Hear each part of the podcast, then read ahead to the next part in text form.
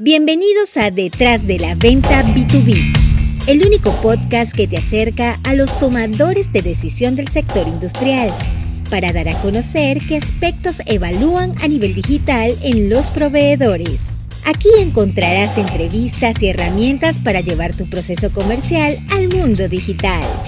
Detrás de la Venta B2B con Karen Torres de qué trata. Este live estamos hablando sobre las redes sociales, su aporte a una licitación. Que estar en redes sociales nos va a ayudar a ganar una licitación. Estamos claros que eso no va a ser así, ¿no? Pero ¿qué pasaba antes de la pandemia? Antes de la pandemia, yo, me, yo recuerdo que yo visitaba al usuario y conocía más o menos cómo funcionaba el procedimiento o me iba a la de compras y yo empezaba mi relación por allí. Pero con la pandemia no podemos visitarlos. Así que vamos a hacer uso de las redes sociales para ese primer acercamiento y poder ganarnos la confianza de los compradores. Vamos a ver cómo la tecnología y este canal de comunicación nos ayudan a posicionarnos frente a los competidores y ver cómo nos ganamos la confianza, que al final eso es lo que nosotros estamos buscando cada vez que vendemos, ganarnos la confianza de los compradores. ¿Cuáles son? Hay tres propósitos en este live. El primero es mejorar la comunicación y relación entre compras y ventas, que es lo que yo he estado buscando desde que empezaron mis entrevistas. Y vamos a, romper con muchos prejuicios que existen alrededor de compras y sobre todo alrededor de, de las licitaciones, que para todos es un misterio cuáles son los criterios de evaluación, por qué no nos dicen, por qué ganamos o qué, por qué perdemos, todas esas inquietudes que ustedes tienen, que ojo, las pido desde el amor, ¿oyeron? O sea, esto la idea es que podamos entender primero que los compradores que nos van a acompañar el día de hoy no son los compradores que en algún momento ustedes quizás no han sido cordiales con ustedes. Así que desde el respeto, cada una de las intervenciones que vamos a realizar el día de hoy, entonces, queremos saber cuáles son esas, eh, esas esos criterios que utilizan para tomar decisiones. Entonces, vamos a mejorar la comunicación entre compras y ventas. Dos, dejar en evidencia cómo empoderarse en los entornos digitales puede ayudarnos a posicionarnos, no a ganar el concurso, pero a posicionarnos. Y tercero, vamos a aclarar todas las inquietudes sobre este tema. Y antes de empezar a ver, terminar de saludar aquí a Judith, a José Clemente, a comercializadora, a Carlos Patrón. De verdad, somos 40 personas conectadas. Muchísimas gracias por estar aquí. De verdad, espero que esta información sea de mucha, mucha utilidad. Pero bueno, vamos a empezar a traer acá a nuestros invitados. Vamos a comenzar con Virginia Noguera. Bienvenida, Virginia. Ella es la responsable de compras indirectas para la región de Europa en Diallo donde lleva trabajando 13 años liderando distintas funciones. Previamente estuvo en la dirección de finanzas y ahora está unida al departamento de compras. Bienvenida, Virginia, y muchísimas gracias por estar aquí. Ella viene directamente de Madrid. Efectivamente, muchas gracias Karen por la invitación y encantada de pasar este rato con todos vosotros. Pues vamos a ver qué más nos traes por allí. A ver, ¿quién es el que sigue a continuación de mis invitados? Es José Jurado. Tuve la oportunidad de entrevistarlo aquí en el canal. Ustedes ya lo conocen porque, bueno, además de entrevistarlo en el canal, participó conmigo en un curso que dimos. Luego, este, en un curso que dimos sobre correos electrónicos, que también estuvo maravilloso. Y él es José Jurado, jefe de compras. Tiene más de 17 años de experiencia y ahorita trabaja, es el jefe de compras para General Óptica. Bienvenido, José. Muchísimas gracias por estar aquí. Un placer y encantado. Gracias, gracias, José. Y por tercero, no menos importante, es mi estimado Jairo Ramos. Jairo, también tuve el placer de poder entrevistarlo. Nos dio una cátedra, porque es que eso no fue una entrevista, eso fue una cátedra de compras que nos dio Jairo. Jairo Ramos actualmente es el jefe de compras indirectas en URIAC. Es profesor adjunto y colaborador en UPF Tecnocampus, IQS y Sales Business School. Hola, muy buenas tardes, Karen. buenas, muchísimas gracias, bienvenido, Jairo. Pues muchas gracias por invitarme y sobre todo por todos los asistentes y asistentes que están por aquí, que a ver si podemos ayudarles en algo. Ya vamos 42 personas, Jairo. ¿Están nerviosos ustedes, compradores? Uy, 42 vendedores, no veas tú. Todos sabéis. Y aquí, y a, y, a, Gabriela también que se acaba de conectar desde Ecuador, porque bueno, también nosotros necesitamos conocer la versión desde este lado, ¿no? Porque en, la, forma como se trabaja en, en, Europa quizás es diferente, pero bueno, Gabriela viene acá a defender este lado. Gabriela García, bienvenida. Ella es responsable de compras en Geopetsa, servicios petroleros, y está encargada de compras, licitaciones, contratos e importaciones. Hola Karen, muchísimas gracias. Buenas tardes con todos. Qué gusto estar aquí, la verdad. Bueno, encantada, bienvenidos, bienvenida Gabriela y bienvenidos todos, de verdad, muchísimas gracias. Mire, reunirlos, esto es como reunir a los cuatro fantásticos, oyeron, de verdad me costó bastante porque esta gente tiene tantas responsabilidades que decidieron, bueno, aportarnos porque la idea es esto, pues mejorar las relaciones entre compras y ventas. Aquí hay muchos años de experiencia, muchas licitaciones realizadas y bueno, como dijo el propio José, aquí vamos a hablar sin secretos y sin tapujos. Los puse en responsabilidad a todos ustedes, ¿oyeron? Sí. Cogemos el guante. Ok, bueno. Somos 45 personas ya conectadas. Vamos a empezar entonces este live. 47 personas conectadas. Jimena desde México, eh, Yamil desde Bolivia. Ok, saludos a todos. Y bueno, la primera pregunta, porque si vamos a hablar del gran aporte de las redes sociales en una licitación, lo primero que necesitamos saber es si ustedes realmente están haciendo vida en LinkedIn. Entonces, vamos a empezar contigo, Virginia. Cuéntame si eres de las compradoras que está activa ahí en redes, aquí en redes sociales. Sí. Pues, eh, a ver, eh, realmente hoy día eh, hacer una vida fuera de las redes sociales quiere decir que te estás perdiendo muchísimo de lo que, de lo que está pasando en, el mundo, ¿no? Con lo cual, por supuesto que sí, eh, los, compradores hacemos vida en LinkedIn, no solo para acceder a proveedores, sino sobre todo y lo más importante, también para saber qué está pasando ahí fuera, para saber cuáles son las tendencias, para conocer qué hace nuestra competencia, para conocer qué es lo que está pasando en cuanto a innovación, en cuanto a nuevos recursos, con lo cual, por supuesto que trabajamos eh, y estamos en las redes sociales porque para nosotros hoy día es fundamental, es una herramienta de comunicación y de información fundamental. Llevamos muchos años trabajando en ambientes virtuales, en las compañías multinacionales, en las que, en mi caso, por ejemplo, tengo un rol europeo, con lo cual yo estoy basada en España, pero trabajo con proveedores de toda Europa, con lo cual las redes sociales para mí eh, desde hace ya mucho tiempo son fundamentales para conocer a los proveedores, para conocer las empresas y para conocer qué es lo que está pasando ahí fuera y, qué es lo que realmente nos puede interesar captar y, con quién nos interesa estar en contacto. Ah, buenísimo. Ok. Eh, pues yo personalmente pienso que, a ver, eh, como aquello que se suele decir, si no estás, no existes, ¿no? Y está claro que tanto para un comprador como para un vendedor, incluso para cualquier profesional, eh, o sea que hoy nos ocupan compradores y vendedores, eh, hay que estar. Y hay que estar generando contenido de valor eh, y para, creo, personalmente para mí, estar en las redes es la herramienta, porque años atrás no disponíamos de esta mm, apertura, vamos a decir, de fronteras tan, tan de, una manera tan, ¿no? tan fácil, ¿no? Porque antes era, pues oye, las visitas a ferias, eh, a congresos, etc, etc. Y de esta manera lo tenemos todo más sencillo. Es decir, el clic, al hacer el clic es muy sencillo, cada día dedicarle un ratito a ver ese, como decía Virginia, esas tendencias, esa innovación, esa creación de contenido, que hay propuestas súper interesantes en la red y que, lógicamente, esto va a más. Es decir, esto va a más porque vas viendo que, hay una profesionalización de todos nosotros en LinkedIn y es, bueno, para mí es importantísimo. Bien, Jairo.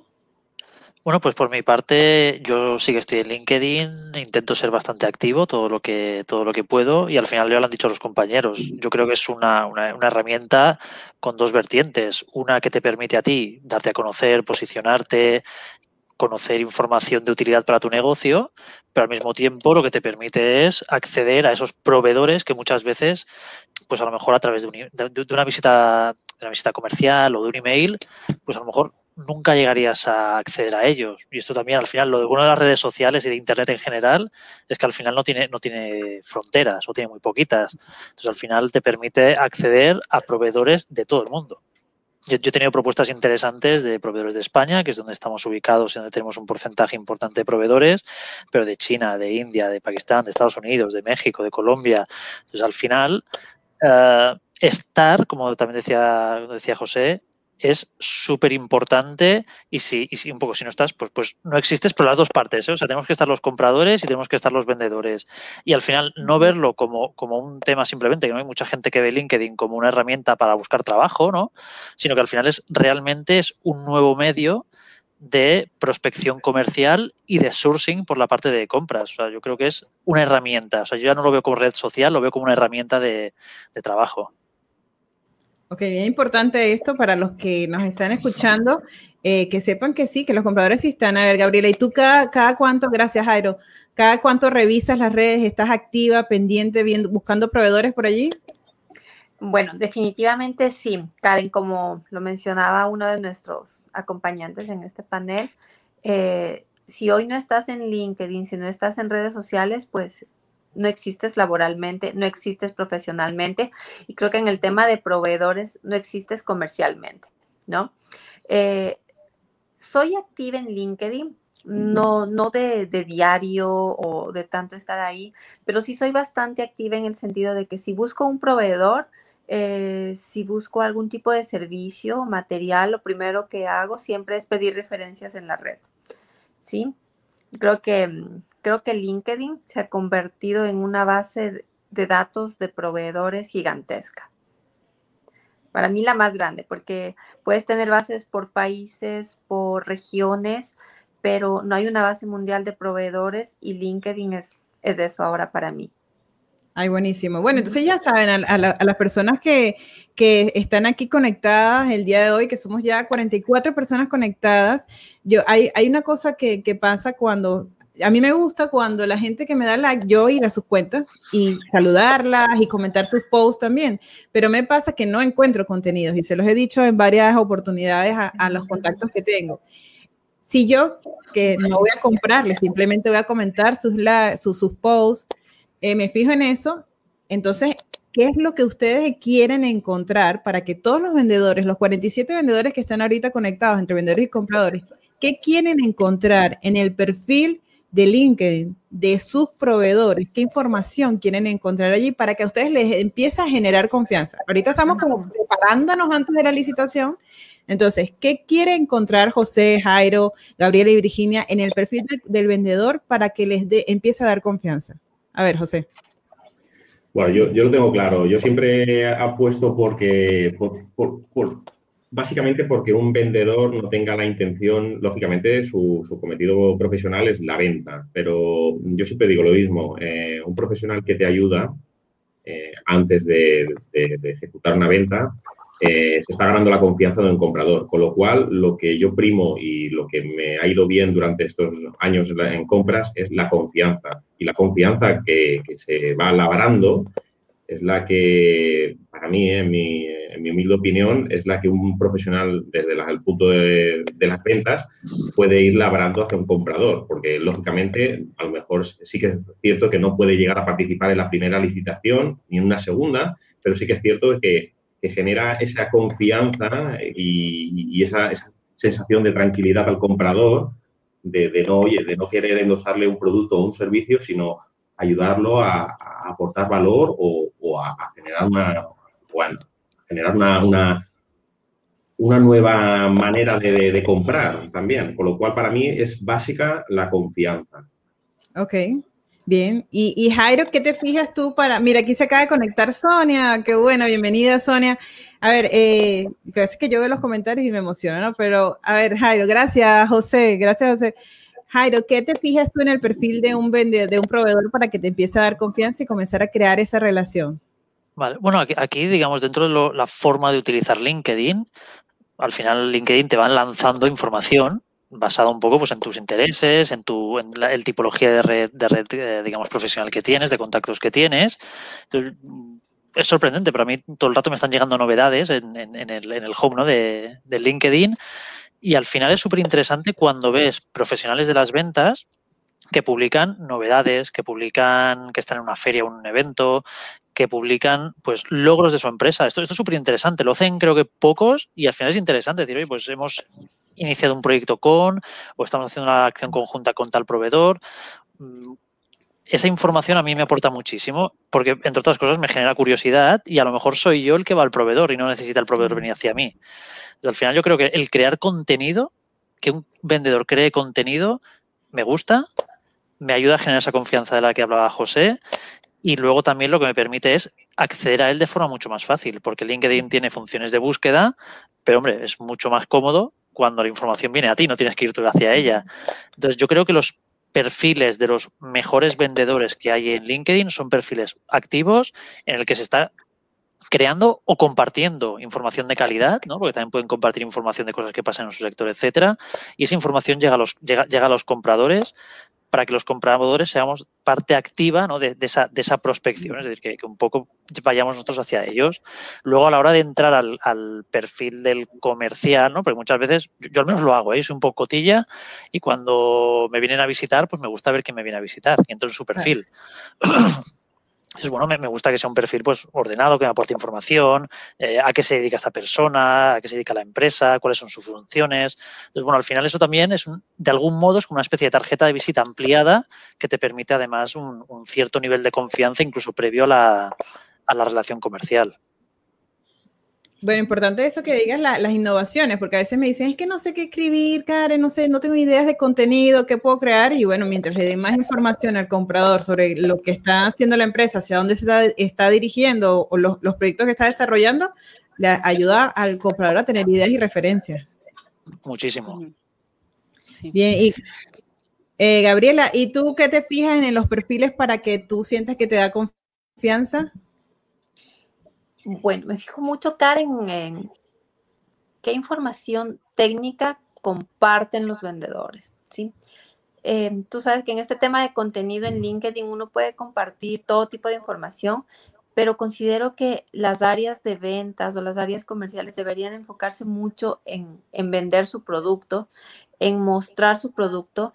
Em, hay empresas que tienen diferentes divisiones, digámoslo así, y pues muchas veces tú no logras identificar a los encargados de la división de producto. Y, me fijo mucho en eso, que, el perfil de la persona indique a cargo de qué categoría está, a cargo de qué área de la empresa está, qué productos eh, venden, eh, qué tipo de material, qué marcas representan. Entonces me fijo mucho en que tenga ese tipo de contenido, no solamente un perfil con un nombre o un cargo, sino más bien que contenga lo que venden realmente ah, y si pueden tenerlo a detalle. Hay perfiles que tienen mucho presentaciones de productos. Y a mí personalmente como comprador me sirve mucho saber qué hace esa marca, qué hace ese producto, etcétera. Y pues esto valoro mucho yo en los perfiles, en que un poco nos lleven a conocer más qué hace su producto, qué hace el equipo que vende, qué hace la empresa, etcétera. Ah, bueno, ahí están, gracias. Ahora están anotando todos, pero espero que tengan lápiz y papel. Aquí a, a las 50 personas que están conectadas tienen lápiz y papel y están anotando qué es el tipo de contenido que quieren empezar a crear. Virginia, tú que, que también tienes dentro de tu agenda revisar los, los perfiles y buscar proveedores, ¿qué miras para que te den confianza? Eh, para mí hay una cosa muy importante que es la consistencia. Eh, al final las redes sociales eh, tienen algo que es mucho más interesante que un PowerPoint que te puedan enviar y es que, y es que no mienten. realmente en las redes sociales puedes ver si eso que te están explicando en un PowerPoint realmente es cierto o no. Entonces sí que para mí es muy importante a la hora de crear un perfil profesional, que ese perfil profesional sea coherente, sea consistente con precisamente esos valores de su empresa, ¿no? Eso que te están explicando que ellos son y que ese vendedor es y cómo se siente identificado con su empresa, que al final eso se vea reflejado en esa comunicación que existe a través de, las redes sociales y concretamente en LinkedIn. Con lo cual, a mí una cosa que sí que me interesa mucho saber es la consistencia de los mensajes y la consistencia de esos perfiles profesionales con respecto a sus compañías y con respecto a lo que nos cuentan y, nos dicen, ¿no? Que hacen, ¿no? Es lo que te digo al final.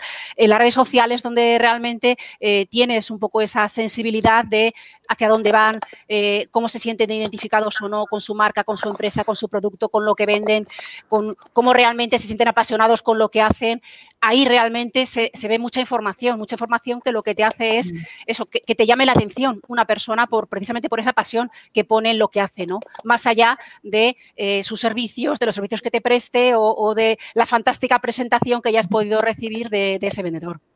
Buenísimo. Mira, aquí está diciendo Víctor, totalmente apuntando. Walt, es importante lo que comenta Gabriela. Eh, gracias, Jairo. y, de verdad, eh, yo espero que aquí todas las personas que están conectadas estén anotando, porque a veces pensamos, pero ¿qué contenido puedo, puedo crear para generar confianza? Y estamos dando repose a la, a, la, a la, cuenta de la empresa, pero está dejando de mostrar nuestra personalidad. Yo voy a, tomarme el abuso la confianza con Jairo, porque resulta que cuando yo hablé con Jairo, yo hablé con Jairo antes de esta reunión y eh, él me decía que previo a las licitaciones, antes, ¿verdad? ¿Cómo era el proceso para entrar a una licitación? ¿Cómo te podías ganar al, comprador antes?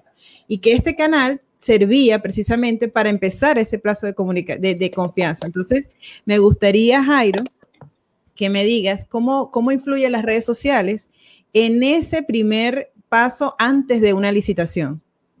¿de pues qué manera Sí, desde un punto de vista conceptual, eh, el, el, mundo de las compras está viviendo una digitalización muy importante. Estamos en un proceso que es de, cambio y, el departamento de compras, los departamentos de compras cada vez van hacia la digitalización, es decir, las licitaciones, pero a través de plataformas que te sirven pues, como escenario digital para poder llevar a cabo esas licitaciones, esos, concursos. Pues al final LinkedIn no deja de ser una herramienta digital y conectar lo digital con lo digital pues es mucho más fácil que a lo mejor conectar lo analógico con lo digital.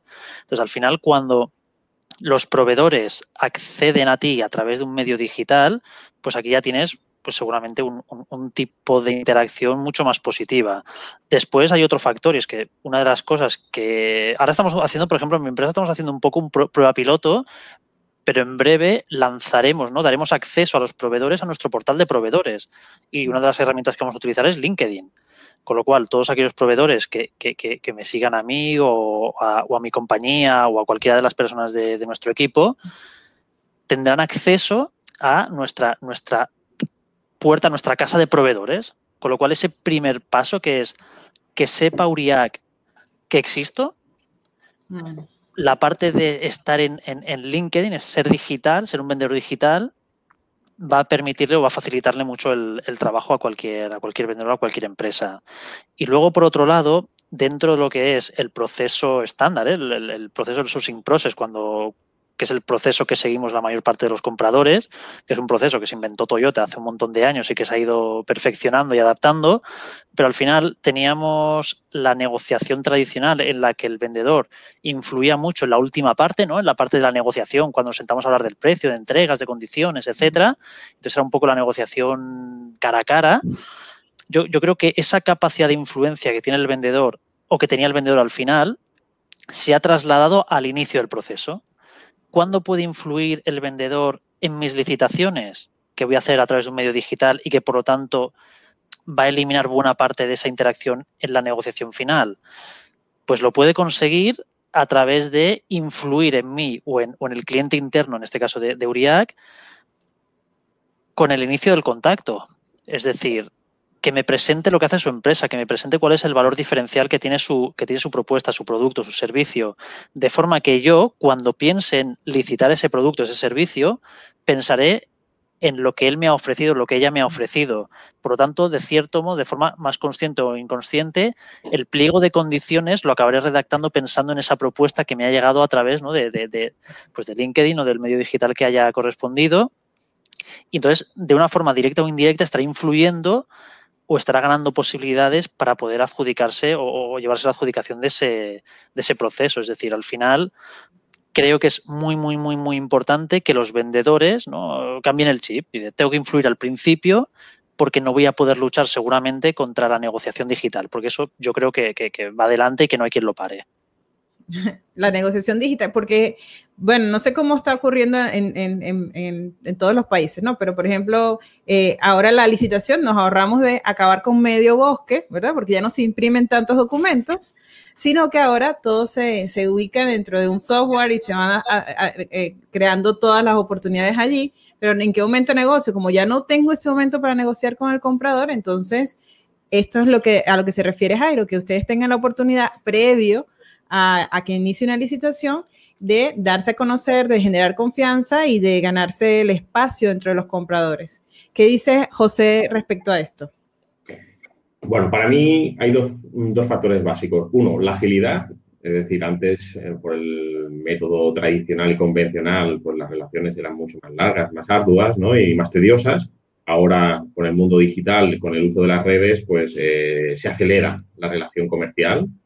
Es más fácil si un comercial o un vendedor es capaz de generar, como decía antes Virginia, generar contenido de valor ya desde un inicio, aquel perfil que está compartiendo contenido y capta la atención de un comprador, ¿no? Inclusive voy más allá. Eh, LinkedIn potencia mucho la red de contactos, eh, tanto sea de primer grado, segundo grado y demás muy fácil mm, tener un proyecto como, bueno, muy fácil o, muy factible, eh, tener un proyecto con un, con un, compañero de las compras y, que ese vendedor o ese comercial acabe mencionándolo, si lógicamente con sus permisos y demás, y que yo, por ejemplo, si es el caso de Jairo, que, que, que ha participado en un proyecto con un proveedor y ese proveedor puede llegar a mencionar a Jairo, yo ya estoy recibiendo ese mensaje. Es decir, es mágica. en ese sentido, la, red es mágica. Con lo cual, un vendedor tiene una capacidad de innovar y de generar contenido con un clic, por lo que antes le costaba llegar a la puerta de la empresa, dejar el catálogo, dejar la tarjeta, intentarlo, intentarlo, intentarlo, porque además es una cuestión también de disponibilidad, de tiempo. Y ahora no. Ahora es una cuestión de decir, oye, mira, yo voy a, con tu permiso Jairo o con tu permiso Gabriela o Virginia, déjame que comparta contenido que hemos hecho un proyecto juntos y déjame lo comparta en la red. Si yo estoy en contacto con Jairo en la red, que así es, en, nuestro caso, yo voy a ver ese proveedor que ha compartido ese proyecto. Es una magnífica manera de generar contenido de una manera gratuita y fácil. Lo que llaman prueba social, que yo veo a alguien que ya hizo lo mío, alguien que, lo, que conozco que le funcionó, entonces yo tengo un poco más de confianza. Y eso eh, me parece que esa es una de las herramientas más importantes. De hecho, recuerdo que en, la sección, cuando hicimos el curso de, correos electrónicos, yo le dije, José, ¿cómo hace alguien que tú estás casado ya con una marca y hay alguien que quiere entrar a trabajar contigo?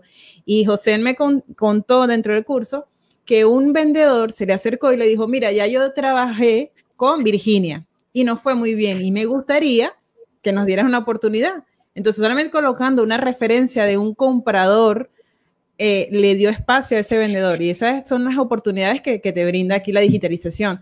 Ahora, Virginia, ¿cómo tú ves el aporte de las redes para, para la licitación, para una licitación? Sí. A ver, yo creo que, realmente eh, los vendedores ahora mismo, eh, donde deberían invertir más tiempo, es en esa parte de prospección de, sus potenciales clientes. Realmente cuando se acercan a nosotros, eh, solamente con lo que nuestras compañías, la información que nuestras compañías generan, lo que los profesionales también generamos, ya solo con eso son capaces de saber muchísimo de nosotros. No necesitamos tener una primera reunión para presentarnos y saber quiénes somos o cuáles son nuestras aspiraciones, nuestras ambiciones, lo que queremos conseguir en la industria o en, en la sostenibilidad. No, no, sencillamente a través de las redes sociales, concretamente a través de LinkedIn, un vendedor es capaz de saber el 80% de lo que le puedo preguntar. Con lo cual, yo creo que cuando hacen ese trabajo previo de dedicar tiempo a conocer bien las empresas, de, entender bien eh, lo que son nuestras necesidades, por dónde vamos, ¿no? cuál es la tendencia, qué queremos, cuáles son nuestras, nuestros intereses, es verdad que ahí tienen mucho ganado, porque es mucho más fácil llamar nuestra atención. Cuando realmente utilizan las dos, tres palabras que nos, para nosotros son tremendamente relevantes a día de hoy, ¿no? Con lo cual, esa es una manera sencilla, sencilla en cuanto a, eh, de una manera rápida, captar la atención, sencillamente utilizando la terminología, eh, los valores, eh, el, tipo de la ambición que nosotros queremos conseguir, utilizar esa terminología en su acercamiento hacia nosotros, más, más allá que lo que decía antes, ¿no? La tradicional presentación de 10 mm, párrafos y un PDF que realmente no tengo tiempo para mirarlo, ¿no? A mí que me digan dos palabras que para mí son fundamentales, mm, sostenibilidad, mm, diversidad, o sea, hay categorías en las que es tan claro lo que desde Viajeo estamos realmente pidiendo, eh, reclamando, eh, luchando por, por, realmente ser pioneros, que solamente con eso ya hay mucho ganado en cuanto a llamar nuestra atención. ¿no? Y, es verdad que algo que también se ha dicho mucho, pero es fundamental, el tema de la globalización. Es que hoy día, eh, en muchas categorías, en, mi caso en indirectos, como también en muchos compañeros, es que es fácil acceder a cualquier parte del mundo, a, a, cualquier tipo realmente de empresa de, volumen, eh, de dimensión, porque es verdad que las redes sociales eh, permiten que cualquiera pueda acceder a nosotros desde la misma posición, con la misma información, sencillamente a través de las redes sociales y captar nuestra atención. Esto ya no va de grandes empresas o pequeñas empresas, que al final es verdad, las pequeñas se sentían un poco en inferioridad de condiciones a la hora de acercarse a grandes compañías porque yo soy pequeño, no voy a saber, no tengo eh, recursos para conocer. Ahora mismo eso ha facilitado que cualquiera puede acceder, cualquiera puede acceder y cualquiera puede tener esa posibilidad que es verdad, en el contexto actual y en el mundo actual era mucho más difícil. Todos, todos, todos, salimos desde la misma línea de salida, o sea, todos tenemos las mismas oportunidades ahora, que es verdad lo que decía Jairo, ¿cómo hacía, si yo hubiera tenido que organizar esta reunión en vivo, ¿cómo me hubiera costado llegar a José, a Jairo, a Virginia o a Gabriela? Primero pasar por el vigilante que me diera permiso, ustedes siempre tenían la agenda ocupada, hubiera sido casi imposible organizar esto. Y en cambio ahora es con un clic, un seguimiento y se logra, ¿no? Y a ver, Gabriela, para ti, ¿cómo crees que ayudan las redes sociales en un proceso de licitación y ganarse la confianza del comprador? Gabriela, ¿estás en silencio? Ya, listo, gracias Karen. Bueno, es una puerta abierta, ¿no? El que tú tengas un perfil de LinkedIn ya te abre la puerta, ya no es que tienes que tocar la puerta, como tú mencionabas, que, que el guardia, que la cita, el tiempo, la agenda de, de ambas partes, etcétera. Entonces, las redes te abren una puerta, todos tienen las mismas condiciones y tú como vendedor, como comercial, debes saber llegar, ¿no? Entonces, eh, creo, Karen, que, que te da la facilidad te da muchísima permeabilidad de poder llegar a las áreas de compras eh, que ellos conozcan. Como mencionaba Virginia, tú ya no, tú ya no es que necesitas de estudiar a tu, a tu posible cliente porque prácticamente en LinkedIn pues tú tienes el perfil y tú como vendedor puedes usar toda la información que tienes en redes para poder acercarte a tu posible comprador, poder presentarle una oferta de acuerdo al sector o las condiciones en las que, él esté.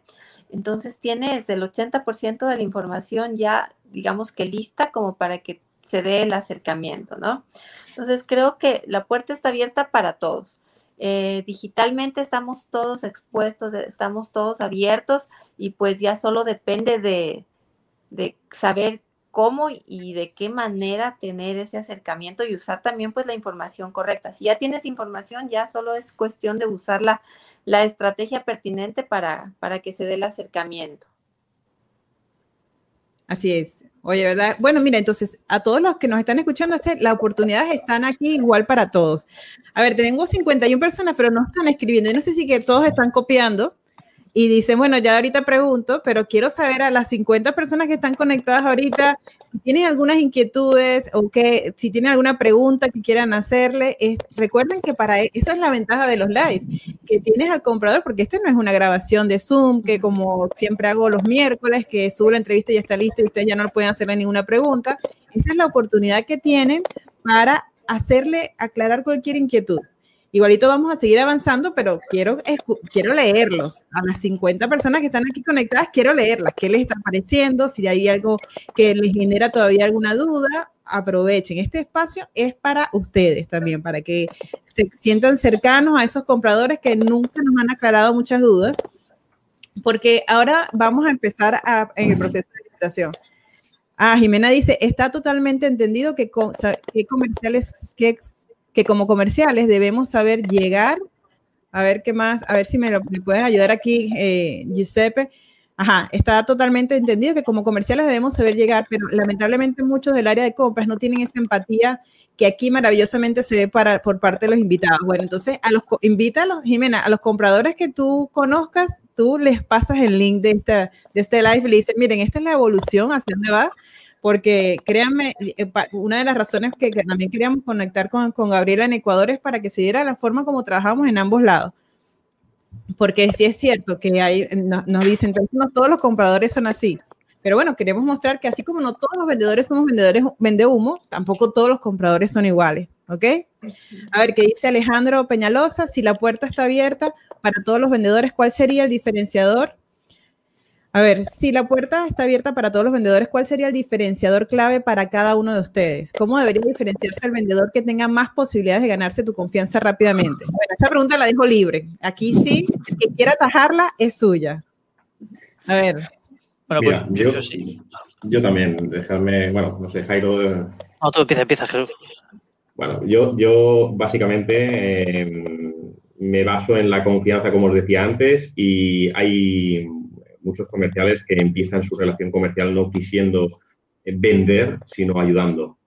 Y a veces, en esta ocasión, a lo mejor no es la primera vez que te pueda vender, ya llegará una segunda ocasión o una tercera, pero lo importante es tener ese partner y no ese vendedor, transformar la palabra de vendedor a partner y encontrar esa persona, ese, ese profesional que lo tienes ahí para un problema también y para el hueso, ¿no? Como se suele decir, ¿no? Y para la carne y para el hueso.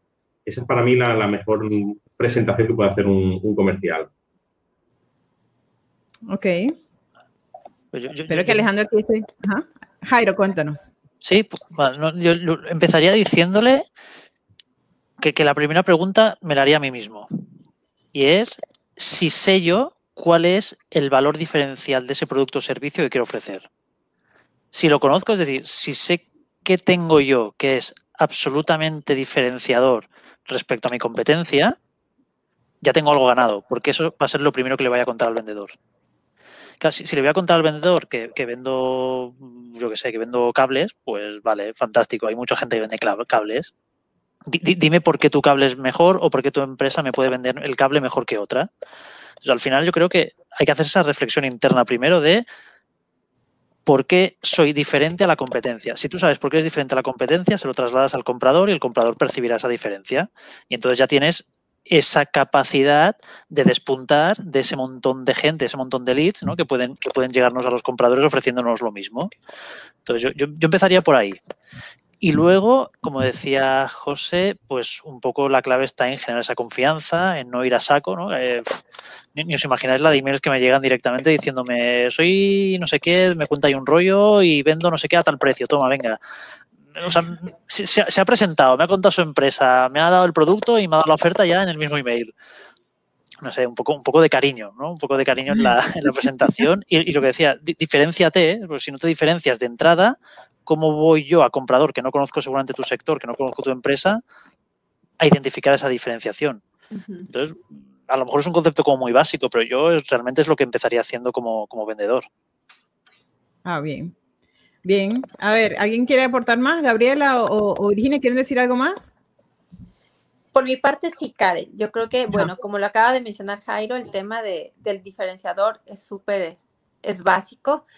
Y lo que yo percibo también es que deben ser bastante concisos. Si tú haces una presentación de tu producto, creo que debemos eh, ser más concisos en para qué sirve, eh, no sé, algo, algo bastante corto, como mencionaban anteriormente, se reciben mails de presentación de varios proveedores y, realmente puede, parece una carta eterna el leernos, sino más bien ser, mira, esta es la empresa, yo vendo esto, o contáctame, o si hay una llamada telefónica, igualmente ser, esta es la empresa, vendo esto, ¿cuál es tu mail? Te envío información a veces es como que se extiende demasiado la presentación de la compañía, de la empresa en primera instancia y creo que en ese tema deberíamos ser un poco más concisos de tanto el área comercial eh, que emite la información para, y para nosotros sea mucho más digerible. Personalmente eh, considero eso es un factor en, bastante importante. Y es que, es que nos educaron así. Habla primero de la empresa, que siempre, ah, o sea, no los culpo. Yo, ah, ¿cuántos años? Yo también durante muchos años llegaba directo a hablarle porque mi, mi escudo, mi carta de presentación era hablar de lo maravilloso que era mi producto, de la empresa que era la oportunidad de tu vida, comprador. Escucharme porque mi empresa es la mejor del mundo, ¿sabes? Sin, sin tratar de primero escuchar a ver tú qué es lo que me estabas necesitando. Exacto. ¿quieres agregar algo más? Sí, no, justo iba a ir un poco por, por, ese punto realmente, eh, porque a veces yo creo que, quien está al otro lado se siente un poco como con la responsabilidad o la obligación de saber absolutamente todo y de contar todo porque tienen que ser maravillosos en todo, sin preguntar. O sea, realmente yo agradezco y de hecho a mí lo que me gusta es que me pregunten. Me extraña mucho que alguien me cuente eh, absolutamente todo su catálogo de, servicios y de todo sin preguntarme nada, sin, sin saber cuáles son mis intereses, ¿no? Con lo cual, eh, una vez hecho ese primer acercamiento que hemos hecho, que, es verdad que tiene que haber algo que te llame la atención, para mí en esa siguiente fase lo que tiene que haber es un realmente interés por mm, averiguar realmente de todas esas fortalezas que tiene la compañía, cuál es con la que realmente van a poder ganar, con cuál realmente se van a poder diferenciar del resto. Y para eso a mí me gusta que me pregunten. De hecho, me sorprende que, no me hagan preguntas o que, o que incluso ya entrando en el, mundo, en el mundo de la licitación, una vez está lanzado, que contesten a todo sin preguntar nada a, mí me sorprende realmente. Entonces, de hecho, me gusta eh, que la gente me, pregunte porque te muestra que realmente hay interés. Y además es la, manera más inteligente de, conocer realmente qué es lo que queremos si realmente no estamos siendo claros, ¿no? Eh, y ya cuando entremos en, un poco más en licitación es verdad que, que va un poco por, ahí, ¿no? una vez que hemos pasado esa primera etapa, vamos a la siguiente, de empezar a, una licitación o, ver si podemos trabajar juntos. Realmente lo que necesitamos es hablar y necesitamos ser muy claros por nuestro lado en cuanto a cuáles son nuestras necesidades necesidades y nuestras expectativas, pero realmente necesitamos que, nos pregunten para, asegurar que el entendimiento es mutuo ¿no? y que estamos hablando todos de lo mismo y que las expectativas pues, son las mismas por ambas partes. Bueno, tú sabes que a lo mejor los vendedores pueden estar pensando, pero ¿cómo te pregunto algo si apenas te estoy mandando solicitud de conexión o apenas me estoy presentando? No puedo llegar y que, hola Virginia, cuéntame, ¿Cómo ha estado tu trabajo el día de hoy o qué está buscando tu empresa? Porque tú vas a decir, bueno, si tú no lo sabes, que te, estás, te estás acercando a mí, no tiene sentido. Entonces, ¿cómo vamos a hacer esto a nivel digital?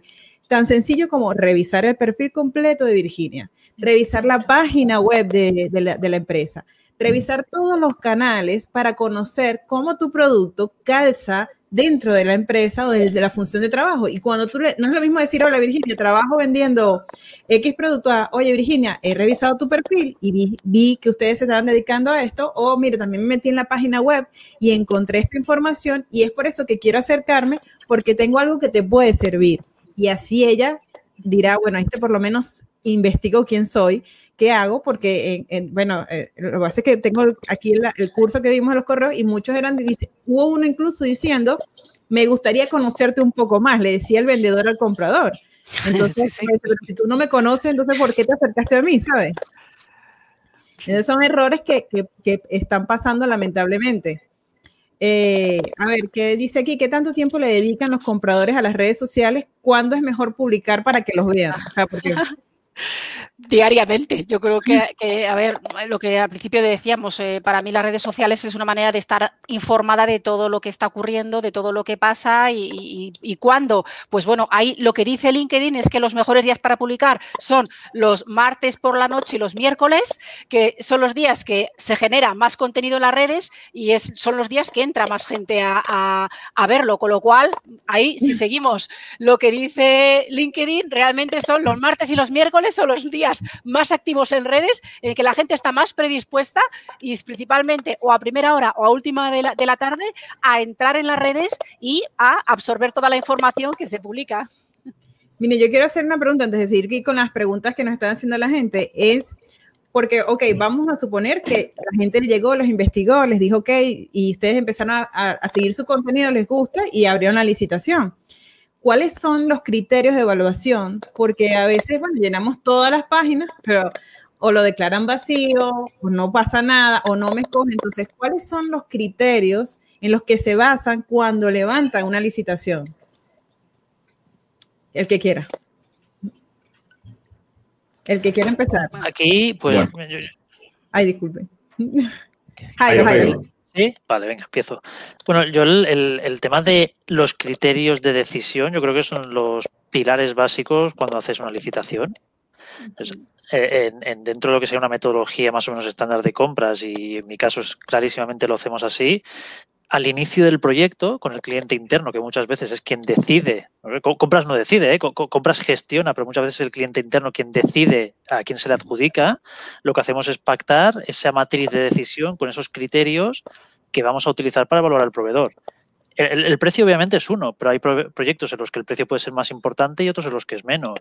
Pero luego puedes meter eh, tema de condiciones financieras, de la salud financiera del, proveedor, la flexibilidad que tiene en cuanto a eh, condiciones, condiciones de pago, eh, condiciones logísticas, etcétera, fichas técnicas de calidad, el, nivel de detalle con el que te pasa una oferta en el caso, por ejemplo, de, compras, de compras técnicas, obras, etcétera. Eh, puedes incluir temas de sostenibilidad. Por ejemplo, en nuestra empresa tenemos un criterio que es obligatorio, que es sostenibilidad, igualdad, RSC, etcétera. hay muchos factores que pueden influir a la hora de tomar una decisión. La cuestión es, para esa licitación en concreto, cuáles son y qué peso tienen. Entonces, esto es un trabajo que hacemos en interno los, los, compradores con nuestro cliente interno y yo creo que aquí está un poco la habilidad del, del vendedor que cuando se te invita a un tender, ¿por qué no me preguntas qué criterios voy a utilizar? Porque a veces no son, no, es que no son tan accesibles ustedes, ¿oyeron? O sea, no crean que es que ustedes dicen, pero ¿por qué no me preguntan? Porque uno escribe y a veces no llegan. no llega la información. Aquí, aquí, ya te he invitado a la licitación. ah, algo de contacto tenemos. Ok. El, problema es llegar a la licitación. Pero una vez que estás en la licitación, pregunta, ¿no? ¿Cuáles son los, cuáles son los criterios?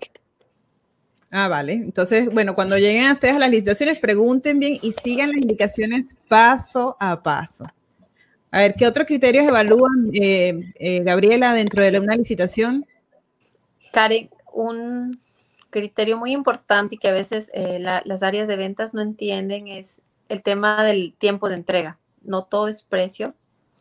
Eh, tampoco eh, el tema de calidad.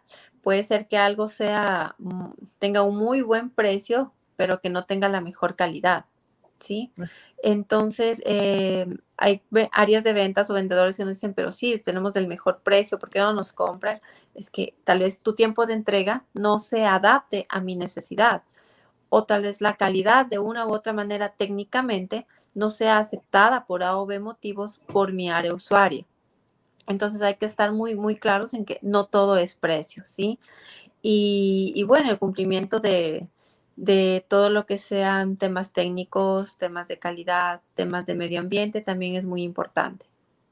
Ok, y eso lo he visto bastante últimamente, el tema de sostenibilidad lo están evaluando muchas empresas que me parece genial que estemos procurando mejorar el ambiente con los productos que, estamos ofreciendo. ¿Qué otro, gracias Gabriela, qué otro criterio evalúas, Virginia, por ejemplo? Eh, bueno, eh, mm, todo relacionado con los temas de compliance, de cumplimientos, de asegurar normativas, de asegurar sostenibilidad, como estabas eh, comentando, y cada vez más todo el valor añadido que te puede generar una compañía y ahí entraría todo lo que está relacionado con innovación. siempre, en nuestro caso, siempre dejamos un espacio a que nos haga una propuesta de mejora. Nosotros pedimos lo que consideramos que, que puede ser el alcance correcto, pero siempre damos la oportunidad de que realmente el proveedor, que es el experto, realmente nos ayuda a mejorar. Con lo cual, también hay muchos elementos relacionados con la innovación, la mejora eh, continua y eh, la tecnología y cada vez más elementos como el tema de diversidad e inclusión, por ejemplo. ¿no? O sea que para mí sí que es fundamental relacionado con lo que os decía antes, de hay que preguntar, realmente nosotros, es nuestra obligación ser muy claros en, lo que realmente estamos pidiendo, eh, por qué pedimos lo que pedimos y cuál es el objetivo que, pretendemos con ello, pero sí que es importante que realmente eh, la gente, eh, los vendedores, eh, tengáis muy claro también cómo se va a evaluar y estos otros factores que cada vez están cobrando más peso, realmente cómo de relevantes van a ser. ¿no? Al final, en algunos casos son los que marcan la diferencia y adicionalmente yo añadiría cosas que ya en los últimos años, en nuestro caso, ha sido fundamental, pero creo que la pandemia está incluso incrementando la necesidad de flexibilidad y agilidad por parte de las compañías. Todo lo que esté relacionado con elementos en los que el proveedor nos pueda ofrecer, y estar alineados con esa agilidad y flexibilidad que, necesitamos son fundamentales, aparte de los básicos de los servicios y los precios. Creo que he nombrado muchas cosas, pero al final eh, es que es así. Yo creo que, que por eso es importante eh, hacer ese trabajo previo de pensar qué es importante para una compañía más allá del servicio en sí que se está pidiendo. ¿no? Una consultoría, pues es lo que es, pero es que alrededor de esa consultoría puede haber todos estos elementos que os estoy contando en cuanto a qué tipo de perfil de empleados se van a contratar relacionado con la diversidad, eh, qué tipo de, flexibilidad puede haber en caso de que surjan imprevistos. hay muchos factores que al final son los que van a marcar la diferencia de por qué te decantas por uno o por otro. Más allá que, porque siempre pensamos que es el precio. Siempre pensamos que, además que uno de los mitos es esas licitaciones ya vienen con nombre y apellido. O sea, ya eh, eh, me, lo, colocaron dentro de unas preguntas que hice. Me dijeron, no, es que las licitaciones siempre ya están ganadas. O sea, cuando ya se llega, ellos están cumpliendo como con un formalismo, pero eso ya está ganado. Entonces, bueno, no sé, José, ¿qué otros criterios de evaluación con, eh, eh, hacen, presentan cuando eh, van a armar una licitación. Se las dices al comprador, al vendedor también. O sea, dentro de los criterios está el precio para que ellos sepan también de no pasarse de esta raya. Sí, yo creo, nosotros trabajamos con tres grupos. La parte económica con su desglose, la parte técnica con su desglose y la parte corporativa con su desglose. Es decir, cada, cada, cada, mm, cada grupo tiene un porcentaje y ese porcentaje está desglosado en la matriz. Y a partir de aquí, lógicamente, como decía también Jairo, también está muy consensuado con el cliente interno, donde es una tediosa eh, labor, porque lógicamente los intereses son diferentes, aunque finalmente el cliente interno es el que tiene peso en esta decisión. Y por otro lado, para generar esa confianza y esa transparencia, yo siempre he sido fan de publicarlos. Siempre, eh, siempre y cuando no exista un factor que sea confidencial para la compañía. ¿eh? Pero siempre he sido eh, fan de, publicar en un pliego de condiciones cuáles son eh, eh, los criterios objeto de evaluación, porque si estamos solicitando o estamos evaluando un tema de sostenibilidad, qué mejor que dejarlo claro el peso que va a tener en la licitación, ¿no? Y siempre es agradecido porque hablamos el mismo idioma. Es decir, al final, si estamos generando un porcentaje de decisión, como decía Virginia, de aportación de valor, pues qué mejor que publicarlo en el pliego y que el proveedor diga, oye, yo no voy a ir a ofertar lo que me están pidiendo, sino voy a ir más allá, voy a ir a aportar valor. Con lo cual, eh, siempre que podemos, eh, se, tiene que, se tiene que publicar el pliego. Eh, tú, sabes que hay, hay una cosa, estaba viendo un youtuber que decía que él participó en un concurso de esos que aparecen de las marcas, hacen un concurso y él participó, pero dice, yo participé y hay mucha gente que es incrédula a participar porque creen que eso nadie lo va a ganar, esos concursos que aparecen de grandes marcas y que te vas a ganar un televisor y no sé qué. Yo participé y yo seguí al pie de la letra cada instrucción de cómo debía enviar el documento, qué era el video que debía enviar y ganó. Y él me dice, porque muchos mandaban videos más largos, no mandaban las instrucciones, no cumplían con las instrucciones eso pasa en las licitaciones, que ustedes dicen quiero A, B, C y D y mandan F, A.1, le agregan otras cosas porque, bueno, quieren dar ese valor agregado, como decía José. Sí, pasa así. Sí, sí que pasa, sí. Y, y cuando en una licitación están participando muchos proveedores, eh, lógicamente es, los compradores estamos pidiendo esa, disciplina desde los departamentos de, ventas. Y, por supuesto, y así lo tengo que decir, es motivo de descalificación, porque si estamos pidiendo que la presentación corporativa no supere 10 eh, páginas, por ejemplo, lo que no puede ser es que eh, existan empresas que te planteen en, en una propuesta una presentación de 135 páginas. O como decías tú, Karen, ¿no? Pues el, la oferta técnica primero y la oferta económica segundo, cuando realmente habíamos pedido la oferta económica primero. Es decir, si se está pidiendo un rigor en la oferta y en la propuesta, ahí está claro que, nosotros aquí sí que somos bastante disciplinados y, oye, se han de cumplir las reglas del juego, porque además es una tarea ardua para, para los compradores revisar, imaginaros, revisar 12 propuestas cada uno con la propuesta de su padre y de su madre, ¿no? Como se suele decir. Cada uno, pues oye, uno una presentación de 130 páginas, el otro que te presenta, pues, todos los certificados y premios y reconocimientos que tiene, cuando realmente a lo mejor no lo has pedido. Con lo cual, rigor en la, presentación de propuestas. Bien. ¿Alguno de ustedes quiere agregar algo más? Porque quiero hacer una pregunta que es, digamos, la eh, importante que es la que genera mucho, un poco de molestia entre los vendedores, que es el momento final, porque ya, ok, envié ese, la, la cantidad de documentos que me exigiste, que llenaban como cinco carpetas, y, y realicé la, la licitación y no salí adjudicado. Y nadie me dice por qué no salí adjudicado. Entonces, esa es una de las grandes molestias que, que, que, nos ocupan a los vendedores, de saber por qué no me dices ¿por qué no gané? Porque entonces, ¿qué pasa? Yo empiezo a creer que la licitación está ganada, que ya eso está adjudicado a alguien y hay poca credibilidad en, el, proceso. Entonces, por, ¿cómo hacemos? Porque, de hecho, uno me dijo, Karen, eh, ¿cómo puedo ser más competitivo si nunca me dicen por qué pierdo? Entonces, no sé dónde tengo que sobresalir o qué es lo que tengo que hacer. Entonces, no sé si esto va de departamentos de compras evolucionados o maduros o qué es lo que se tiene que hacer para que eso pase. Jairo. Virginia, pues Virginia. Ah, ah, lo que te iba a contestar es que sí que efectivamente hay de todo, ¿no? Tampoco podemos generalizar. Eh, en compañías, yo creo que como los que estamos aquí representados, en mi caso en Diageo, por supuesto, y, en, y, yo como profesional, sí que existe ese momento de feedback eh, a las compañías ¿no? que se han presentado, tanto a la que ha ganado como a las que no porque es tan importante explicar eh, a los que no han ganado por qué como al que ha ganado por qué. O sea, al final eh, invertimos también tiempo después en unos y en otros. Y por supuesto, siempre hay tiempo para explicar eh, los motivos de, de, qué es lo que ha ocurrido, cuáles han sido los motivos de las decisiones. Está claro que a veces gustan, a veces no.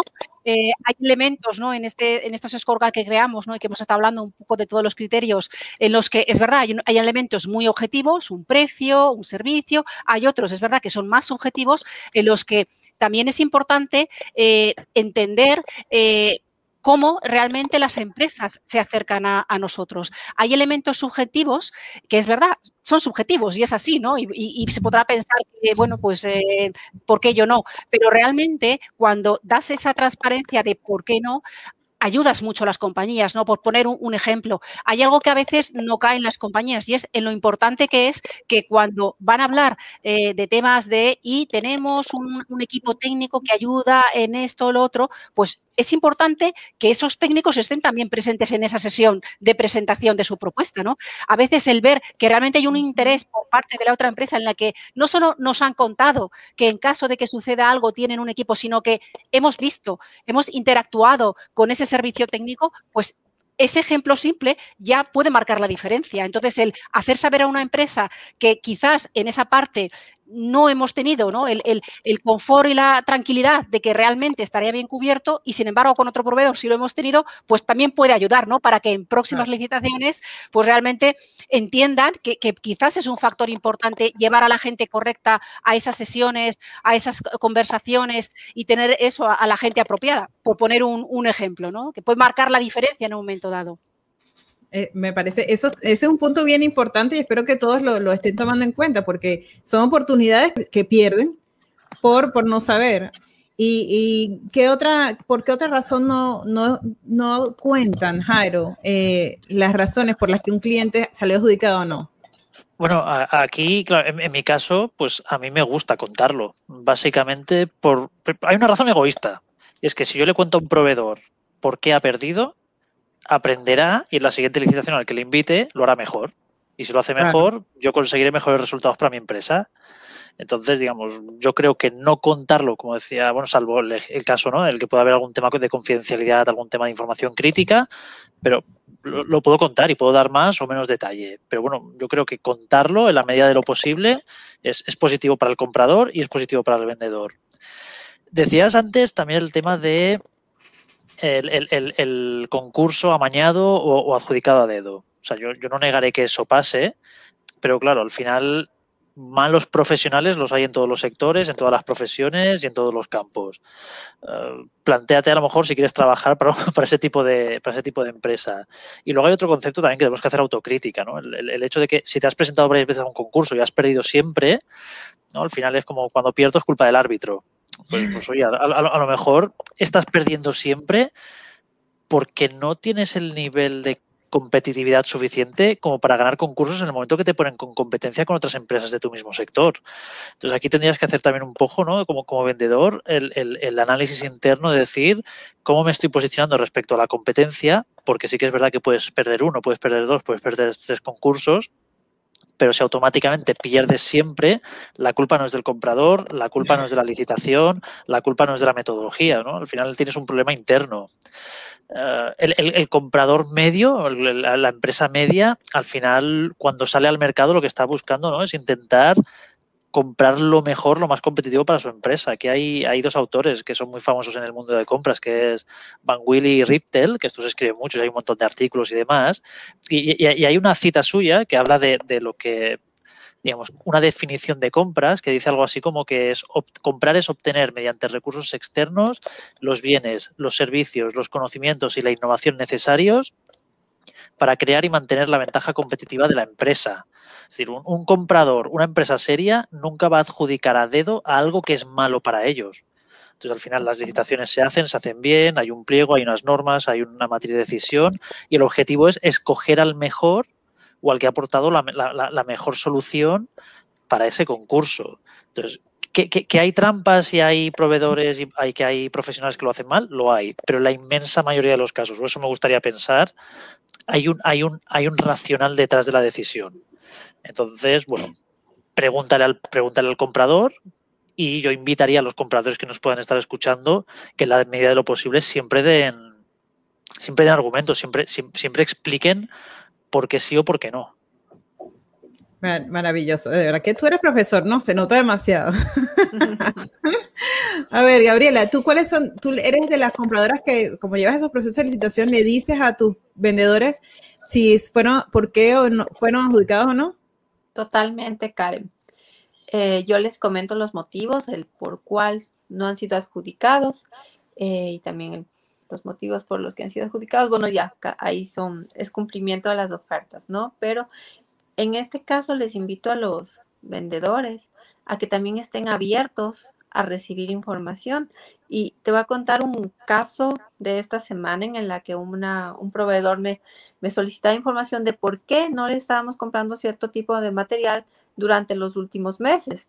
Y le mencioné que básicamente era por dos temas, precio o tiempo de entrega, que no siempre presentaba su mejor oferta económica que su precio era el más alto de toda la terna y que su tiempo de entrega tampoco le favorecía, superaba los tiempos. Entonces, me, lo que me mencionó después de haberle dado el feedback, en, me dijo, bueno, entonces ya no voy a cotizar más porque, porque no gano.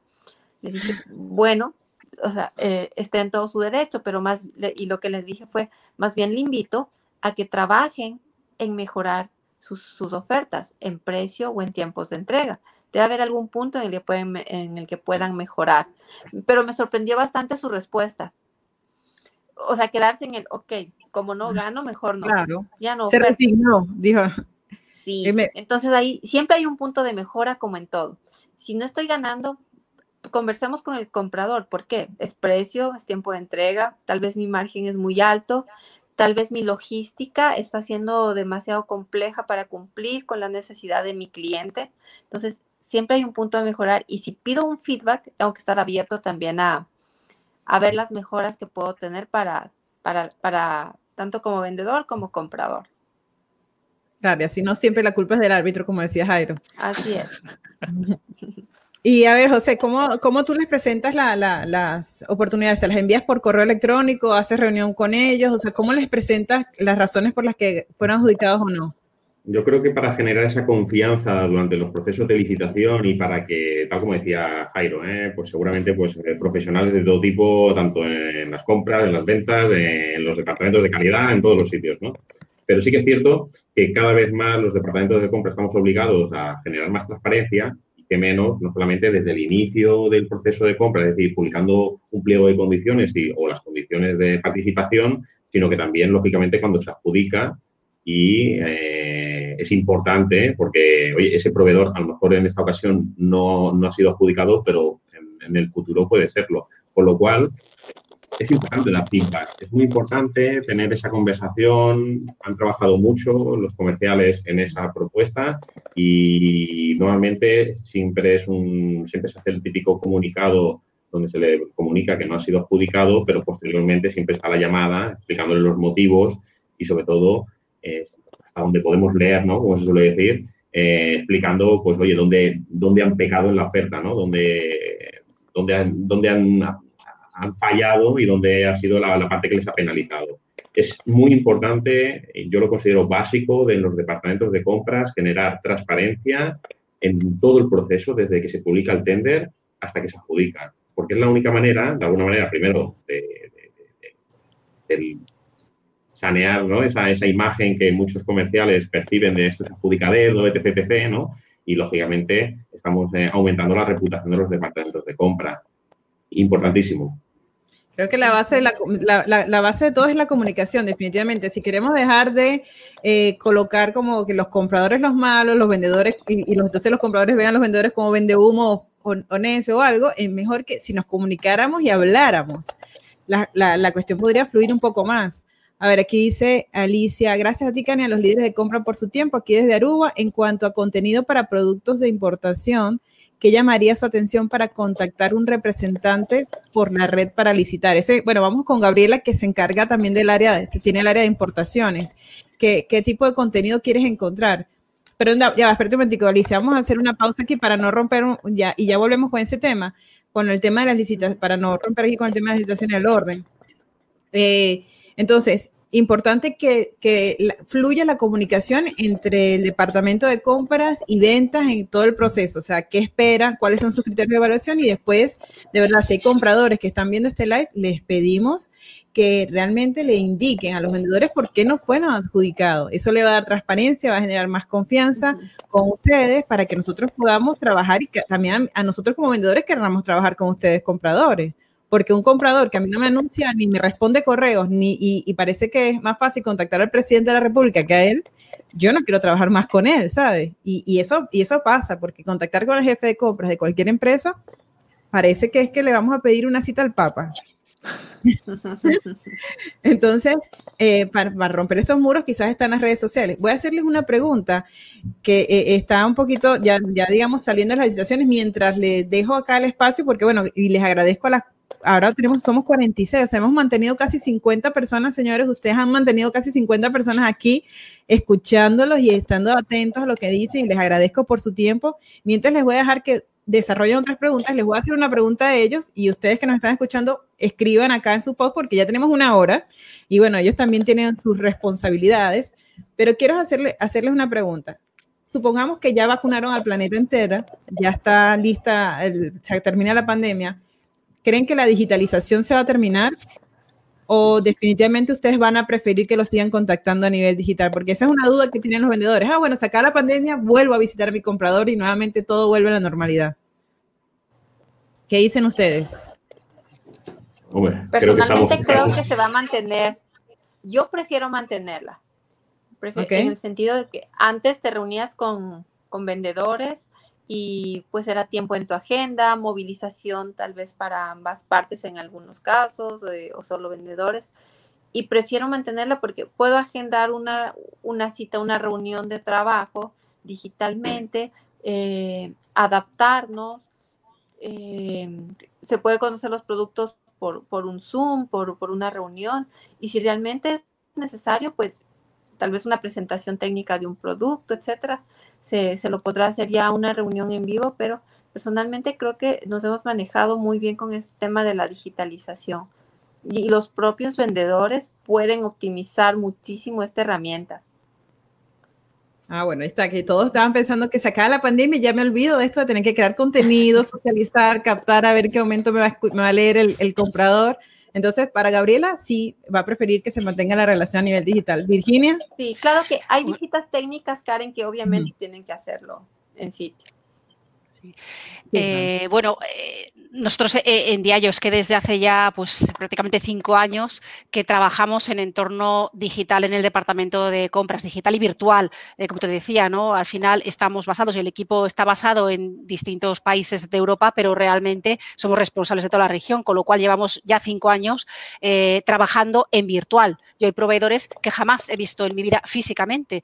Llevamos trabajando con Zoom desde hace cinco años, con lo cual es verdad que lo que ha hecho la pandemia ha sido eh, acelerar en muchas compañías ese proceso en el que había ya otras muchas que estaban incorporadas, pero lo que ha hecho ha sido acelerarlo. Y por supuesto que esto ha venido para quedarse, ha venido para quedarse la digitalización, no solo en el mundo de las compras, en general, en absolutamente nuestras vidas, el, mundo del trabajo, eh, con, eh, de viajar menos, menos oficina, con lo cual creo que, y de hecho es así, un poco como estamos todas las compañías ahora mismo visualizando la nueva normalidad, ¿no? Con un mundo completamente transformado, distinto, en el que la digitalización, si ya era importante, lo va a ser mucho más. Y en nuestro caso, que ya éramos completamente virtuales, digitales y trabajábamos eh, eh, de esta manera, al final lo que nos está ayudando es a que muchos proveedores, y ahora hablo desde el punto de vista de compras, ¿no? proveedores que nunca se habían acercado a esta forma de trabajar, ¿no? Eh, tenían una forma de trabajar más tradicional,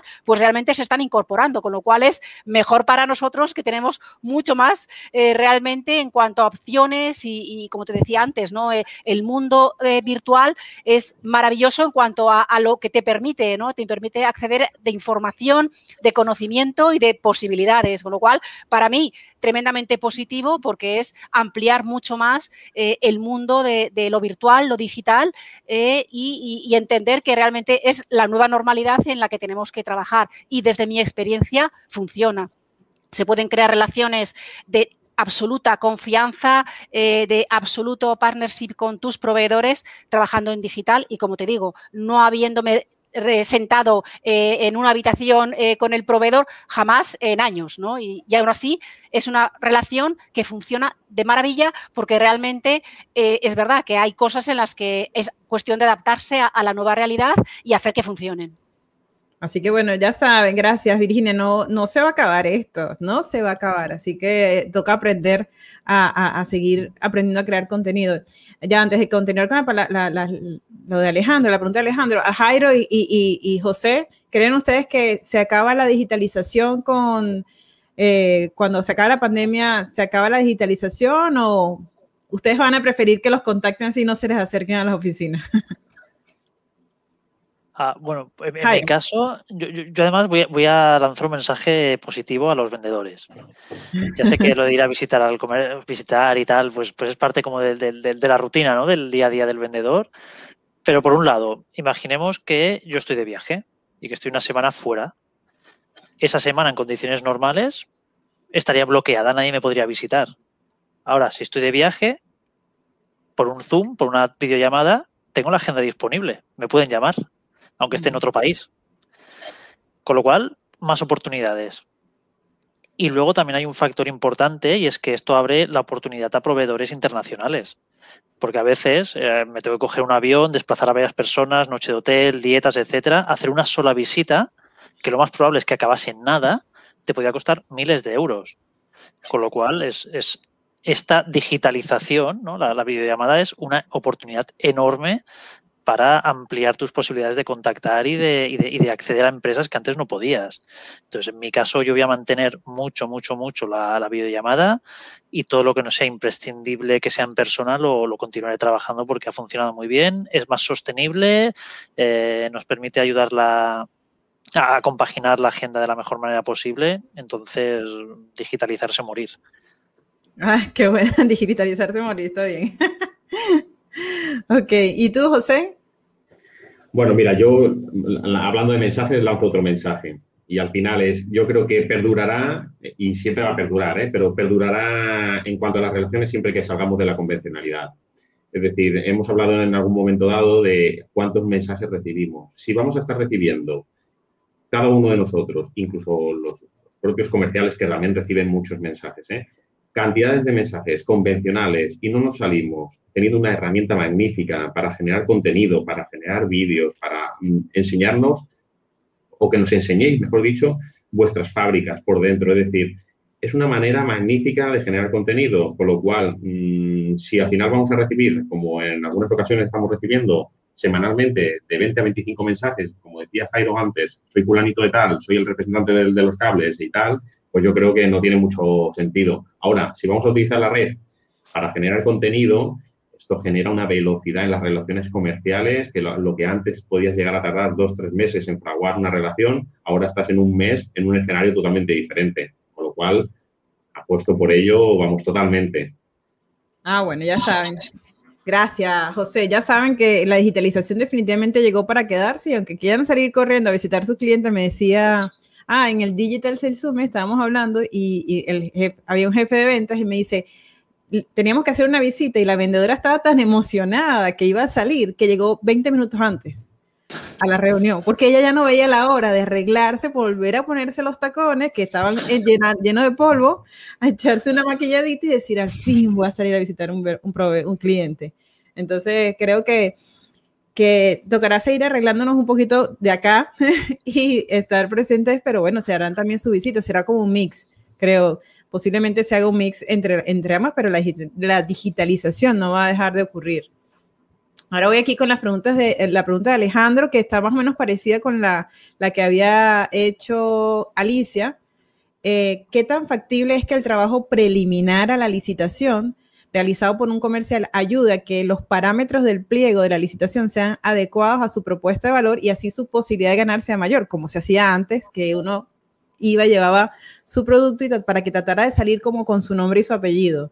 Aunque no me lo adjudicaran, pero digamos que salía con bajo las características que yo había ofertado.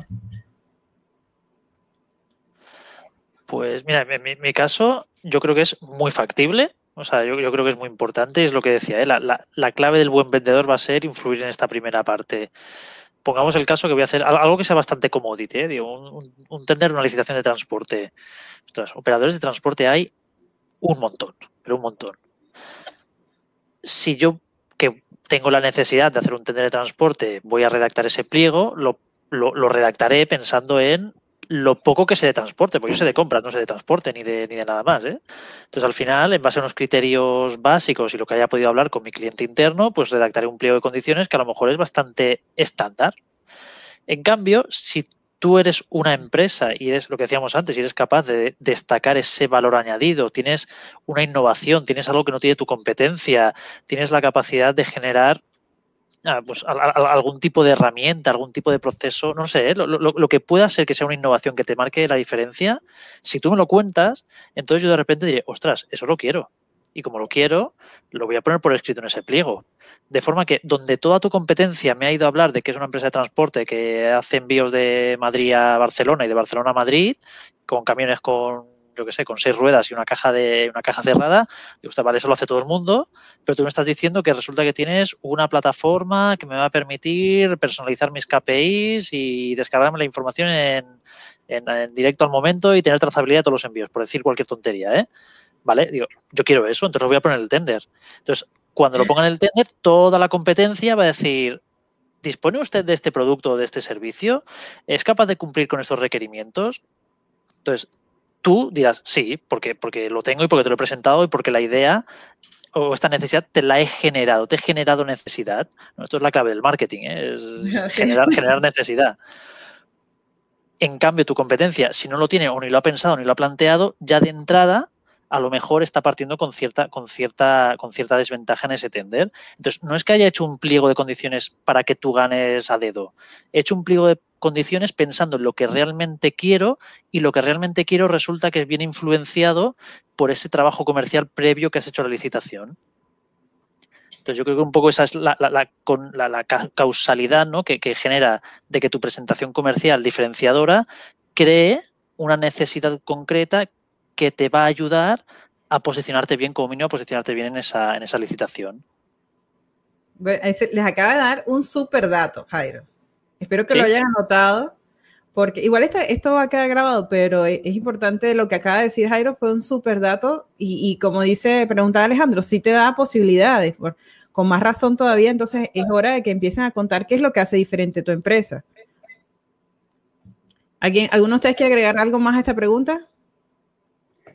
Yo un punto, básicamente es, estás generando una asociación en ese momento entre proveedor y comprador, con lo cual ya estás, eh, estás construyendo una relación importante, eh, estás ayudando, es lo que hablábamos al inicio de este live, estás ayudando al comprador y al final, oye, eh, qué menos, ¿no? Que, que, que, exista, pues esa, bueno, existe, oye, esto es como todo, esa aportación de valor tiene un precio y, lógicamente, cuando esto lo sacas a concurso y hay una aportación de valor, pues oye, como decía Jairo, yo lo quiero. Y al final el que, el que lógicamente se ha, se ha trabajado con, eh, con, ese comprador esa información para ayudarlo a trabajar con un pliego de condiciones, etc., etc., pues lógicamente, oye, eh, tiene cierta ventaja. Bien. Bueno, ya vamos a, a, a Gabriela, ¿quieres decir algo? Tienes el micrófono en silencio. Disculpa. Siempre buscar ese factor de, diferenciación, ¿no? Es totalmente importante. O sea, conocer tu producto y saber cómo presentarlo eh, es básico. Que, que, que sepas identificar qué es eso que al hablar con el área de compras, pues ellos perciban en ti que hay un factor diferenciador de cualquier otro proveedor eh, del mismo rango. Nada más. ¿Cómo se hace con los productos commodity, por ejemplo? Un bloque. Que el bloque, no creo que haya mucha diferencia entre un bloque de una marca y un bloque de otra. Eh, ¿Qué, ¿Qué, puede diferenciar? El tiempo de entrega, porque ahí digamos que la mayoría de las cosas va a diferenciar es el precio, el precio y el tiempo de entrega. ¿Qué otro factor diferencial puede haber? Porque ahí de verdad, en, en los temas de bloque, cemento, todo el mundo anda con las garras bien afiladas, porque sabes que la única forma de competir ahí es por precio. Precio y, tal vez presentar una, una oferta o un, un, tipo de contrato eh, a largo plazo, ¿sí? Puede ser una, una, una idea de, del vendedor, promover eso, o sea, decirle, mira, bueno, yo tengo esto, es un commodity, eh, en calidad es la misma, pero ¿qué te parece si miramos hacia largo plazo, hacer cierto tipo de, de negociación, un contrato términos y condiciones de, de, entrega, que tal vez puedan ser el tema logístico, yo que sé, mira, eh, este es el precio, pero tú te despreocupas totalmente del transporte, yo te lo entrego en sitio, eh, te doy estos beneficios eh, en cuanto al transporte, lo dejo en cada uno de tus puntos, algo así. Puede ser también mirar hacia largo plazo, no solo en esa venta específica, sino proyectarse eh, en una venta a futuro recurrente. Vale. Ok. Virginia, ¿quieres agregar algo más? Eh, pues eh, para mí hay, otra cosa que es, muy importante. Cuando hablamos con nuestro cliente interno a la hora de definir lo que queremos, yo creo que lo, que lo que es muy importante realmente es que lo que nos digan es lo que necesitan y no lo que quieren. Porque si no, caemos en el error de al final pedir algo que mmm, directamente es lo que se está pensando que se quiere. Y para mí eso es un error. Yo ahí en ese sentido soy un poco eh, del otro lado. Yo, a mí sí que me gusta dejar abierto, dejar abierto a que me sorprendan. Yo quiero aprender Realmente para eso contacto con expertos, ¿no? Para que, para que realmente me, me enseñen qué es lo que, lo que pueden hacer. Con lo cual, sí, sí, si has podido aprender de, de algún proveedor con lo que has hablado, algún elemento que te ha podido un poco ayudar, perfecto pero realmente para mí lo bonito de, de una licitación es, es, eso, es abrir la puerta a que te sorprendan, aprender, a que realmente mm, te, te, te, te, ofrezcan algo que realmente es lo que tú necesitas y no realmente igual lo que tú querías eh, al principio.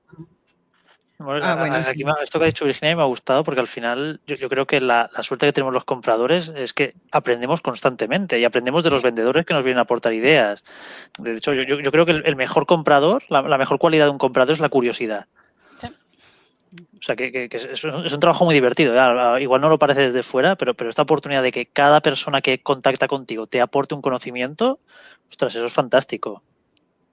Bien, ya para finalizar, para no quitarle más tiempo, porque tenemos hora y media conectados aquí en este live y mira, 44 personas aquí firmes, eh, escuchándolos. Muchísimas gracias. Aquí dice, ¿cuál sería la frase poderosa que se puede enviar por LinkedIn para lograr la oportunidad de que nos proporcionen un prospecto su correo electrónico para enviar información. O sea, ¿qué tienen que decir para que tú le des tu correo electrónico?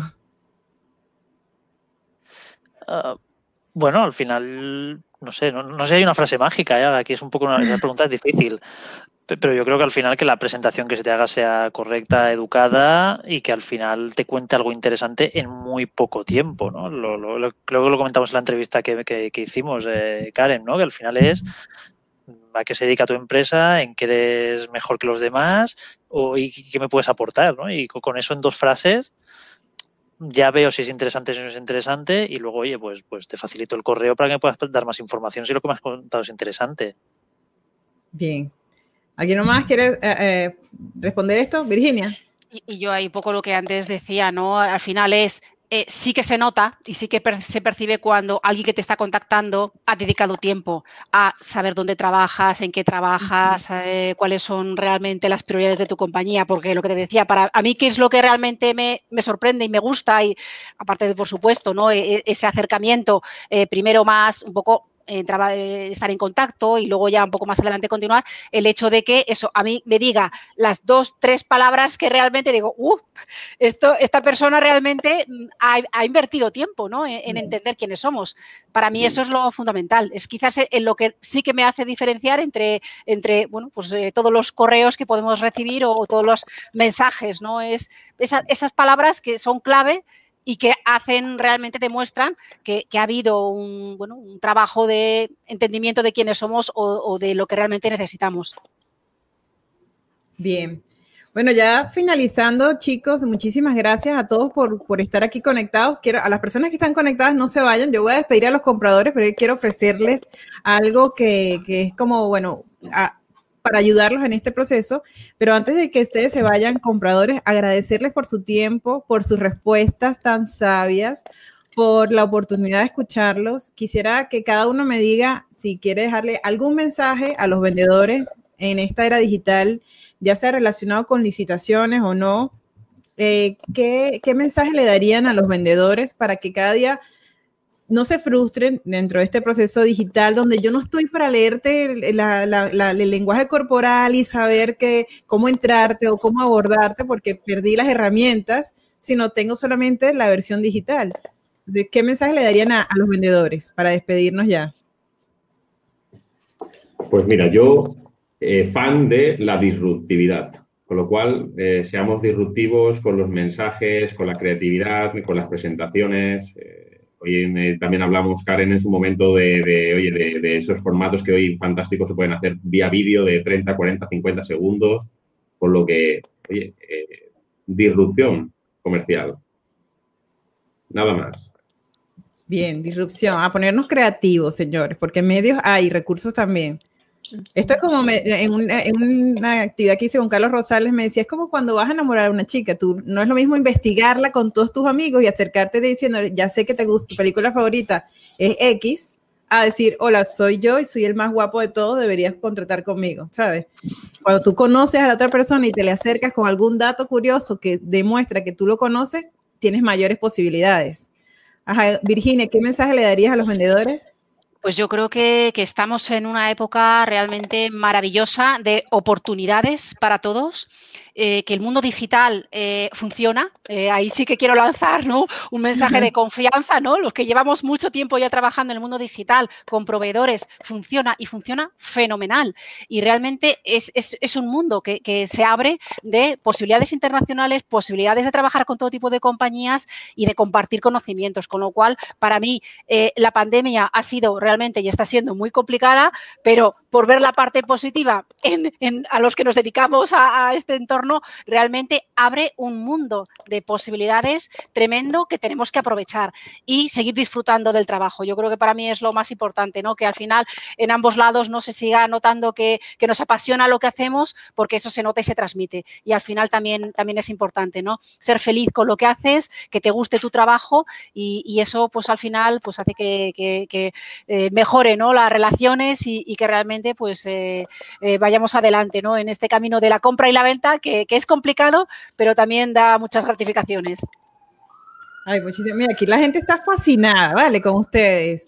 Yo creo que vamos a empezar a tener que formar una empresa todos juntos. Mira, aquí dice, gracias por su información, wow, gracias por su dedicación de hoy, dice José. Alejandro dice, gracias a todos, el mundo digital funciona, es confiable, excelente aporte de ustedes, muchas gracias por su consejo. Garen, gracias por estos live. No dejen de hacerlo, bueno, ya saben ustedes, no dejen de hacerlo. Ya, espero que ustedes también, los compradores, estén ahí atentos para mis... Eh, eh, para mis invitaciones. A ver, eh, Jairo, ¿qué, ¿qué, mensaje quieres dejarle a los vendedores? Yo, diría primero uno de concordia, que los compradores y los vendedores no somos enemigos, no estamos enfrentados, o simplemente somos, somos dos partes de, un mismo objetivo y que nos necesitamos complementar. Con lo cual, eh, buena comunicación, eh, siempre intentar aportar valor añadido, ser curiosos, eh, preguntar a los compradores, ser transparentes y éticos a la hora de a la hora de relacionarnos. Y al final, yo necesito a los vendedores tanto como los vendedores me necesitan a mí. Entonces, al final, tenemos que cambiar un poco el paradigma de la, de la relación compras-venta.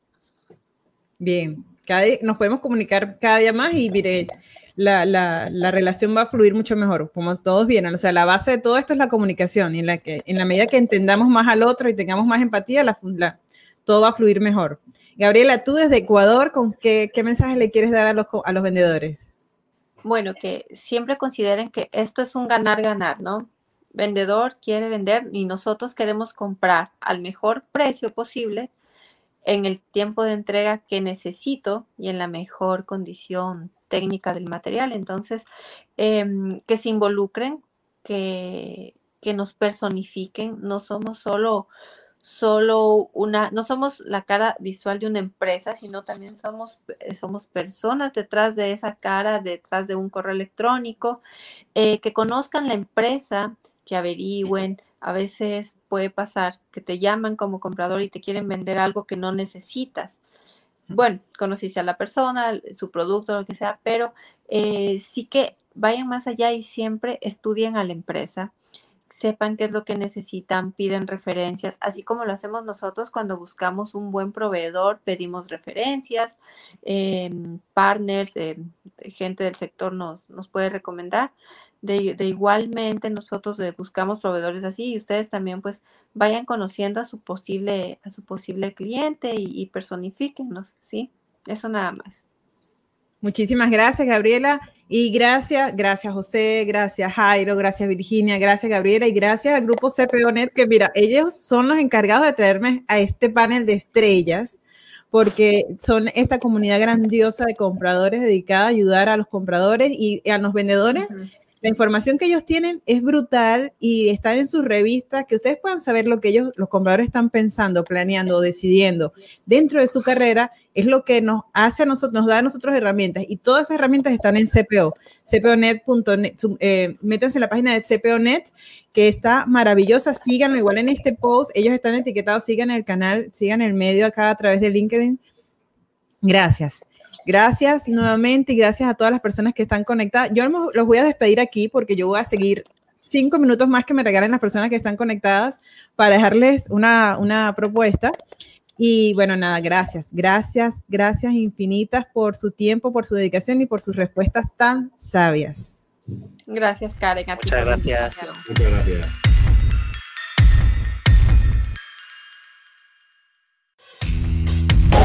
Gracias por acompañarnos una semana más en Detrás de la Venta B2B con Karen Torres. Karen Torres se escribe con M al final. Recuerda seguirle en LinkedIn y YouTube como Karen Torres y puedes suscribirte en su página web karentorres.com. Hasta una próxima oportunidad.